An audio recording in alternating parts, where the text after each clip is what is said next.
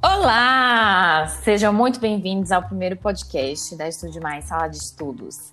Se você ainda não sabe, quinzenalmente traremos convidados muito especiais para um bate-papo super bacana, que com certeza irá agregar muito na sua vida de estudos, seja para concurso público, vestibular, residência médica, enfim, qualquer segmento que exija uma dedicação especial aos estudos, né? É, e claro que para nossa grande estreia, trouxemos uma convidada à altura. Vejam, ela é advogada, conciliadora do TJ Bahia, aprovada na seleção para juíza leiga do TJ Bahia, aprovada no concurso para juíza substituta do Estado do Ceará e atualmente está se preparando para a fase oral de outro concurso de magistratura estadual. E tudo isso com apenas 28 anos. Não sei se vocês conseguiram sentir daí os nossos olhinhos brilhando ao falar desse currículo. é que essa convidada em particular tem uma relação muito especial com a Estude Mais. Ela foi a nossa primeira cliente e assim chegou falou o seguinte: Quero a cabine de número 1, um, pois serei a primeira aprovada dessa sala. Pois é, já chegou mostrando para que veio, né? Mas vamos ao que interessa. E já vou passar a bola para você, Júlia Lopes, fazendo a seguinte pergunta. Você se encontra hoje eh, no lugar que todo concurseiro quer chegar, aprovada no concurso público dos sonhos. Se você fosse começar hoje, quais erros não repetiria? Oi, pessoal. É, eu estou muito feliz com o convite. Espero que vocês curtam essa nossa conversa, né?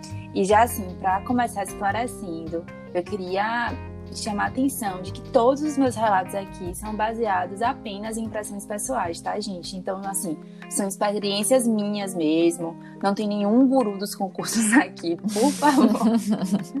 Corram desses títulos, tá? Enfim. E o pedido é esse: que vocês ouçam, reflitam e filtrem, né? Que apliquem o que acharem bacana ou opinem e sigam também. Espero poder contribuir na preparação de vocês. É, já começamos com erros, que são muitos, foram muitos. Mas vou tentar filtrar aqui o que eu, os que eu acho mais importantes. É, já de início, algo que eu acho que me tomou muito tempo foi tentar aplicar métodos né, que deram certo com outras pessoas é, ao, ao meu estudo, ao meu processo de aprendizagem. E meio que desconsiderar todas as minhas peculiaridades, a forma que eu sempre estudei, que sempre foi fazer um resumo. E, enfim, tentar aplicar cegamente essas verdades né, absolutas de outras uhum. pessoas à minha realidade de estudos. É, por exemplo, eu gosto de fazer resumo, eu aprendo com resumo. Então, quando eu busquei a orientação, né, no começo dos estudos, que me falaram, não, chega de resumo, vamos só ler o material. Eu passava o dia lendo, lendo, lendo, mas no, na parte da fixação de conteúdo era muito, assim, deixava a desejar, sabe? Então, quando eu me dei uhum. conta disso, que eu realmente precisava é, priorizar a minha forma de aprendizagem, nossa, meu rendimento mudou. E isso eu acho importante, a gente ter como norte. Cada pessoa é uma e tem que ser considerado isso. Sim. É, eu acho que outro clássico, erro clássico do concurseiro, é negligenciar a resolução de questões e leitura de lei seca. Oh, não sou o melhor exemplo de leitora de lei, assim, me reconheço, realmente, é uma dificuldade minha mas não me orgulho, tá? O que é que eu faço? Eu busco estratégias para tornar a leitura da lei mais dinâmica, para inserir a leitura da lei seca de uma forma mais dinâmica no meu estudo mesmo. Então, atualmente, até na preparação dos últimos concursos, eu fazia a leitura da lei é, conjugada com a resolução de questões, que é outro ponto também que eu chamo muita atenção, que eu também errei no começo, negligenciava a resolução de questões, deixava para ser a última coisa a fazer do dia, quando chegava no final do dia já não, ai, não dá mais tempo, estou muito cansada. Enfim, eram várias as desculpas e me arrependo também. Quando eu realmente dei importância necessária para a resolução de questões e leitura da lei seca diariamente, ainda que de forma conjugada, eu vi também um aumento no meu rendimento, uma melhora assim significativa. E um terceiro erro não menos importante, e que eu, eu vejo assim também ser bem corriqueiro entre o pessoal que estuda, é não se dedicar de verdade à organização dos estudos, sabe? É, há uma tendência de encarar o estudo para concurso de uma forma amadora, o que acaba trazendo uma dificuldade na compreensão de que é preciso ter um estudo profissional. O estudo para concurso ele tem que ser encarado como qualquer outro trabalho, gente. São compromissos uhum. que você tem que cumprir ali, né? ter uma rotina mesmo, porque senão o resultado não é que não vai chegar, né? Não tem nenhum guru aqui, mas é mais difícil de acontecer.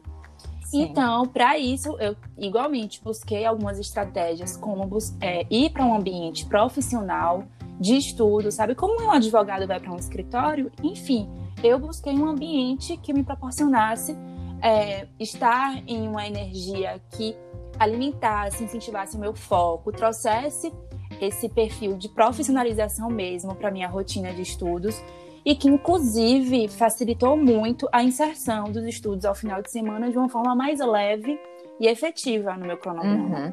Como foi o seu processo é, até entender a importância de estar em um ambiente que proporcione um estudo profissional?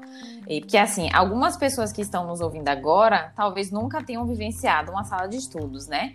Pela sua experiência, você acredita que um ambiente assim é importante somente de uma forma técnica para o estudo ou envolve também uma questão emocional e motivacional? É boa pergunta. É, então, em relação ao processo de compreender a importância de estar em um ambiente profissional, eu considero ter sido um processo de autoconhecimento, sabe? Uhum. É, mas assim, já quero deixar claro aqui também, eu acho que é importante a gente fazer essas ressalvas, né?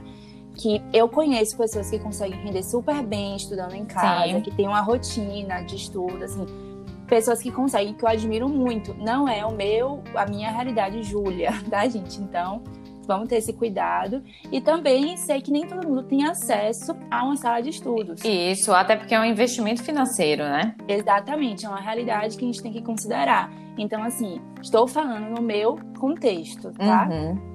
E aí a gente segue com como foi essa, esse meu encontro, né, com esse ambiente profissional e o que é que isso trouxe para mim de bacana. Então, foi um processo de amadurecimento mesmo de autoconhecimento até romper barreiras e entender que sim, eu precisava buscar um estudo mais profissional e o ambiente, para mim, fazia toda a diferença. Então, é, de início, eu estudava em casa, comecei a estudar em casa, é, tinha muitas dificuldades em me concentrar, em estabelecer uma rotina, assim, constante de estudos. Porque vários fatores, né? A família interrompe, Júlia tá sem fazer nada, tá estudando, mas a pessoa acha que você está fazendo o quê? Nada. Uhum. Aí entra, minha filha, vai ali no mercado, vai ali na lotérica. Me ajude aqui a mexer nesse celular, porque mãe gosta, né? É, é existe um bloqueio. A mãe e o celular tem essa relação. Enfim. E aí eu tinha muita dificuldade. Inclusive, estamos vivenciando isso na quarentena. Né? É verdade. Nessa luta diária de novo. Então, é, eu passei, né? Algumas amigas comentaram comigo que também tinham essa dificuldade de estudar em casa e me chamaram para conhecer algumas bibliotecas. E aí eu fui, bibliotecas de faculdade mesmo, de graduação, tal, tal. No começo, novidades, tudo é ótimo, né? Incrível, estou saindo de casa, já era um alívio. Porque nessa época eu não trabalhava, era literalmente o dia todo em casa estudando. E aí, são muitas questões da biblioteca, né? Por exemplo, é, não é um ambiente que as pessoas que estão ali compartilham no mesmo objetivo que você. Eu Sim. já estive na graduação e eu tinha outros propósitos, gente. Então, é uma energia, é uma vibe diferente. As regras de silêncio não são estritamente cumpridas, às vezes para os próprios funcionários. Eu tenho algumas Sim. histórias engraçadas de biblioteca, de ver os, os, próprios funcionários mesmo vendendo, assim, revistas de produtos de beleza, sabe? esmalte, assim, eu aqui tentando estudar empresarial e a galera trocando esmalte do meu lado. E eu, que bacana! Para questões de conforto, segurança, você ter que sair para fazer uma ligação e deixar todas as suas coisas sem ninguém assim olhando. Enfim, são muitas questões, né? Levar uhum. e trazer material de estudo do dia, pronto. E aí é, surgiram as salas de estudo. Só que assim, era uma busca também para mim, porque achar uma sala de estudos que me propiciasse, né, que me propiciasse um ambiente de fato profissional não foi um, um encontro assim de primeira. Eu, antes de conhecer Estude Mais, é, já tinha ido, né, feito pacote de diárias, em final de semana feriado, em outras, outras salas, mas não tinha me identificado, porque às vezes o ambiente é mais disperso, as pessoas estão ali, às vezes estão, sabe, conversando mais, e aí eu acho que a energia do lugar tende a te influenciar. Sim. Então eu tinha esse receio de acabar é, prejudicando o meu foco, porque por ficar naquela energia mais descontraída, sabe? Uhum. Não profissional, que era o que eu buscava. Aí chegamos, né? Encontrei, quando eu finalmente encontrei uma salinha, uma sala de estudos que eu me identificava, que foi Estudos Demais, eu. Nossa, foram várias as surpresas. Assim, eu fui buscando mais um viés técnico de, assim, de aumentar a produtividade, rendimento nos estudos, sabe? Essa, essa questão mesmo de concentração. E eu fui surpreendida porque fui contemplada com a sensação assim de pertencimento que eu não imaginava que iria me proporcionar. É, é, muito bacana, porque é justamente aquele sentimento de acolhimento, sabe? É, como eu posso explicar? Quando você está sozinho estudando em casa, a impressão que você tem é que você é o único ser humano sofredor deste planeta Terra. Você vira assim, imagina domingo você estudando de tarde em casa. Você vira o próprio mártir dos concursos, sabe? Meu Deus, a minha vida está fadada a um sucesso. Não, gente. Quando você está em estudos, em um ambiente que você está ali com outras pessoas ao seu redor que estão tá, têm o mesmo comprometimento que você, que têm objetivos em comum, que chegaram antes que você, que vão embora depois de você, você consegue ter essa compreensão de que não, eu não estou sozinha. É um feriado, estou eu e mais dezenas de pessoas aqui Sim. estudando. Outras pessoas estão sacrificando tanto quanto eu, ou até mais, né? Porque a gente não sabe da luta de cada um. Uhum. E isso influencia diretamente no desenvolvimento de uma habilidade emocional mesmo, para encarar esse processo de uma forma mais leve. É, existe um fator motivacional, né? Existe uma, uma simbiose assim de força entre Sim. as pessoas ali, ainda que implícita, só de você saber que tem uma pessoa ali do seu lado, compartilhando daquele momento com você, já dá um afago assim no coração. Sim. Então tem sim esse, esse, lado emocional, muito muito bacana, foi uma surpresa muito positiva para mim e sobretudo porque eu tive a sorte, né, no meu caso de conhecer pessoas incríveis é, na sala de estudos, amigos assim que eu tenho uma convicção de que eu vou levar para a vida toda, construir laços muito bacanas. É, eles estiveram comigo em momentos extremamente difíceis, se fizeram essenciais esse processo de aprovação sobretudo por serem pessoas que entendem de fato o que a gente está passando, né? Uhum. E que compartilham literalmente o mesmo sonho, têm os mesmos propósitos, o mesmo comprometimento. Então, assim, vai além do conteúdo, gente. Muito além. Sim, sim. É, quando as pessoas sabem que você foi aprovada em um concurso para juíza, né? Todo mundo quer logo saber como foi a sua jornada até a aprovação, quais recursos você utilizou, quais métodos adotou sim. e tudo mais. Então vamos lá. É, você já deu algumas dicas de erros que devem ser evitadas, né? É, queremos saber agora como foi a sua preparação para a prova do Ceará, sabendo que são muitas etapas até o resultado final, né? Assim, é, o que, que a sua experiência pode, é, digamos, ensinar a quem nos ouve agora? Então, é, vou tentar fazer um super resumo aqui, tá, pessoal? Porque, assim, eu quero mais uns 10 episódios para responder essa pergunta. Mas vou contar para vocês exatamente a minha história e o que eu busquei fazer para tentar alcançar a aprovação mesmo. E aí, ouçam com cuidado, como a gente já tinha alertado antes, tá? Uhum. É, tudo começou lá em 2016. Eu já tinha tentado advogar no ano anterior, em 2015. Naquele momento não me identifiquei com advocacia, né? Montei o escritório com as amigas e tal, tal. Em 2016 estava na iminência de sair o concurso para a Defensoria Pública aqui na Bahia, uma, uma instituição que eu admiro muito, uma carreira que também faz meus olhos brilharem. E aí eu falei, não, tudo bem, vamos lá, vou começar a estudar. Início de 2016, comecei a estudar bonitinho para concurso. Pronto, comprei curso, tal, tal, iniciei. É, veio a prova da defensoria, eu tinha, assim, uns seis meses em média de estudo, estava estudando direitinho nesse, nessa fase, mas aí iludida, não tinha qualquer discernimento sobre a realidade da vida de concurso. Porque assim, o que, é que eu achei? Não, gente, eu estou estudando, se eu estou estudando, o que, é que vai acontecer? Eu vou passar. É tipo assim, um mais um igual a dois. Minha vida toda foi assim, eu era uma boa aluna no colégio. Eu tinha que estudar, né? Nunca fui aquela gênia, aquela pessoa assim evoluída que pega as coisas no ar, não. Júlia tem que sentar e estudar ali, bonitinho, e ia fazer a prova, pronto. Resultado positivo. Faculdade é a mesma coisa. Cheguei nos concursos e falei, o quê? Vai ser igual. Tamo ali, ó. Oi, gente. É pra, é pra rir de dó, né, da pessoa. Aí fiz essa prova da defensoria. Fiz tudo do que não poderia fazer nessa prova. Eu digo que foi assim, um divisor de águas na minha, na minha vida. Porque imagine todos os erros que uma pessoa pode cometer no pré-prova, durante a prova, no pós-prova, tudo. Eu... De não dormir direito, a marcar errado no gabarito. Até assim, gente, já foi um desastre. E aí, é, o rendimento em si não foi ótimo, né? Eu não passei. Mas também não foi assim aquela, oh meu Deus, é porque era o drama da pessoa mesmo, né? E aí fui, né? Não fiquei muito bem depois dessa prova, não tinha ainda essa, essa ideia de que o concurso público, a, a, o processo de aprovação para concurso público, ele é repleto de perdas, de nãos, via de regra, tá? E precisei uhum. encarar isso trabalhar isso, que era uma realidade que eu não estava acostumada fui para terapia, parei para me cuidar mesmo. É, a gente tem que ter esse feeling também, sabe? Porque uhum. são seres humanos, não tem nenhuma máquina aqui. E aí, em 2017, eu retornei já para os estudos para a magistratura. Só que 2017 foi um ano de um estudo muito inconstante para mim. Eu ainda não estava melhorando, ou trabalhando, desculpa, não, não estava melhorando também, né? Mas eu estava trabalhando.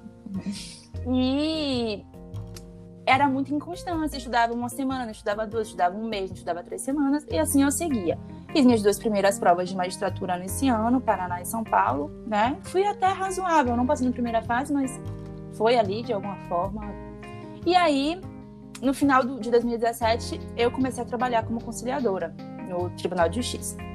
E que para mim foi super legal assim, é muito punk trabalhar e estudar, né? Mas. É, é, isso é um ponto importante, né? É, como foi essa dupla jornada de quem trabalha e estuda?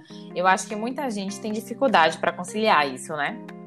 É, assim, não é fácil de conciliar, tá? Não dá para ficar romantizando e também não dá para ficar fazendo tempestade em corpo d'água, sejamos sinceros. Uhum. É, é difícil, mas com organização e estratégia dá. Assim, no meu caso, deu, né? Era um trabalho também que me proporcionava essa possibilidade de organização de estudos. Existem trabalhos e trabalhos, então a gente tem que estar ciente disso também. Mas no meu caso foi super positivo. É, exaustivo de fato, mas eu funciono melhor quando eu tenho mais compromissos. Eu acho que minha alma procrastinadora, ela não fica com muito espaço para se manifestar. Então, quando eu tenho ali uma rotina mais bem definida, eu consigo me organizar melhor. E assim, vamos ser sinceros aqui, né? A questão financeira ajuda, gente. Não dá para ser hipócrita. É ter nosso próprio dinheiro traz uma serenidade maior, sabe, para encarar esse processo. Porque a vida do concurseiro já é uma vida instável, por si só. Uhum. Então, você ter esse, essa previsibilidade financeira, às vezes até o depender menos da família, até poder ajudar um pouco a família, em alguns casos, traz uma leveza, se sente mais útil, é, uhum. Mas, ao mesmo tempo, os sacrifícios aumentam. Então, é meio que uma faca de dois gumes mesmo. É, final de semana virou dia de semana no quesito estudos, tá? A gente passa a comemorar feriado, porque vai ter um dia mais livrezinho ali para estudar, e por aí vai. É, dá para equilibrar com um pouco, um pouco de vida social, para não surtar mesmo, porque né, as relações elas têm que permanecer, Sim. mas as limitações elas têm que existir também. Foi minha realidade foi essa. Eu precisei ter essa consciência e precisei sim fazer esses sacrifícios. Uhum. E aí, né, trazendo pro TJ Ceará, pro processo de aprovação no Ceará, foi nesse contexto de que eu já estava trabalhando que eu comecei a me preparar para a primeira fase. É, a primeira fase do Ceará foi bem diferente, assim, porque teve um adiamento de de provas de primeira fase, e assim, salvo engano, em meados do primeiro semestre, acabou ficando para o final do primeiro semestre. Para mim foi bom, porque eu ainda estava, né, 2018 foi um ano que eu realmente consegui estabelecer uma rotina de estudos mais constante.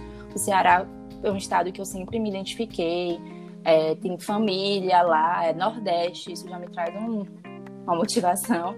E aí eu comecei a me organizar para o Ceará mesmo. Primeira fase, é, estudando durante a Copa do Mundo. Tive que fazer alguns sacrifícios, né? Como já disse aqui. É, não vou dizer, ah, eu não via os jogos, eu não curtia a Copa. Não, não foi isso. Mas assim, no finalzinho ali, quando já estava mais perto da prova, minha família saía para ver jogos do Brasil, eu ficava em casa, estudando, botava a TV ali, dava uma olhadinha. E aí, sim, gente, estou aqui viva, ó, plena. Então, tudo passa, tá? A moral da história é essa. E preparação de primeira fase. O que eu fiz pro Ceará? Eu priorizei, de fato, a, a, resolução de questões. Fiz muitos simulados, tem alguns cursos que trazem né, simulados comentados. Você faz o simulado, depois você lê a resolução. É uma forma de aprendizado que eu gosto muito. E o que eu considerei bacana também nesse processo de primeira fase do Ceará foi uma espécie de lista de prioridades de assuntos que eu fiz. Eu tinha X dias, exemplo, de cronograma até a prova. Cada dia eu estudava um assunto que eu tinha muita dificuldade, independente da matéria.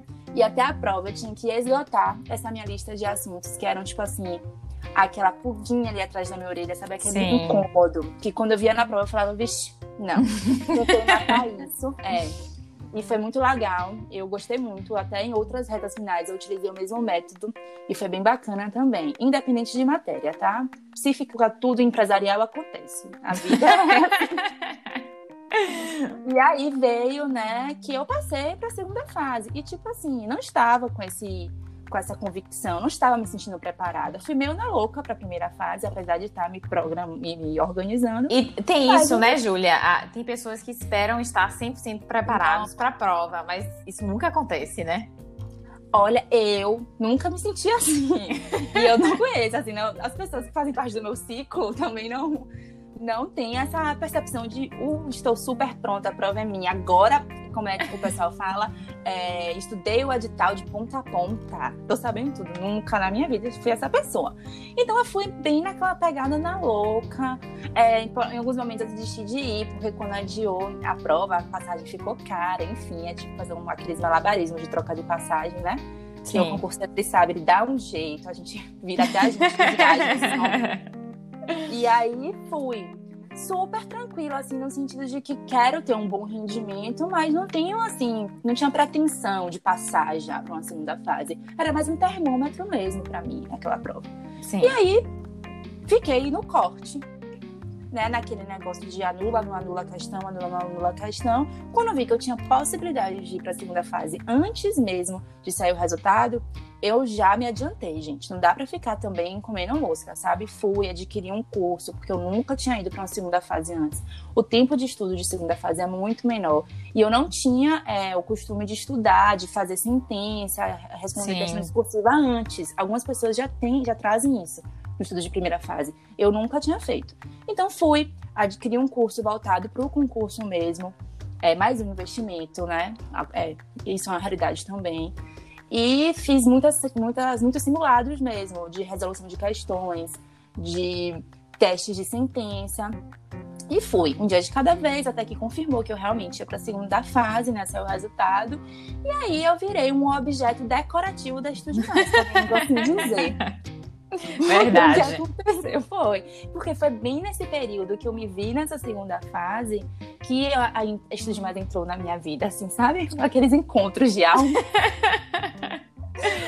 eu lembro como se fosse hoje. Eu tava em casa, e aí uma amiga me ligou, né? Tava nesse, nesse dilema, tinha acabado de voltar de Fortaleza, no pós-prova, tinha saído do gabarito. Ela, amiga, abri uma sala de estudos. Vou te levar, a gente vai lá agora. Se arrume que eu estou passando aí pra te buscar maravilhosa, sempre esteve do meu lado me apoiando e nunca nem estudou para concurso, dicas. Aí eu fui, né? Obediente que sou. Cheguei lá, estudei demais, não tava nem aberta, gente. Eu bati lá, ó. Pois é, a gente lembra. gente, pelo amor de Deus, me deixe. Eu queria estudar naquele momento, naquele dia eu já queria, entendeu? E o pessoal, não, Júlia, não dá, entenda. A gente tá ainda, a gente vai abrir segunda, tal, tal. Pronto. No que eles abriram, eu já estava lá, eu praticamente abri. Fui pra minha cabine 01 e me internei. Assim, foi um processo, esse processo de segunda fase que foi bem intenso. Vou ser sincera com vocês, não era um ritmo de estudo que eu conseguiria manter, por exemplo, a médio prazo. Mas naquele momento eu tinha ciência que seria a curto prazo. Então é aquilo ali de me manter no meu limite, porque eu sabia que ia passar, entendeu? E eu queria fazer o meu máximo. fiz o meu máximo, fui para Fortaleza.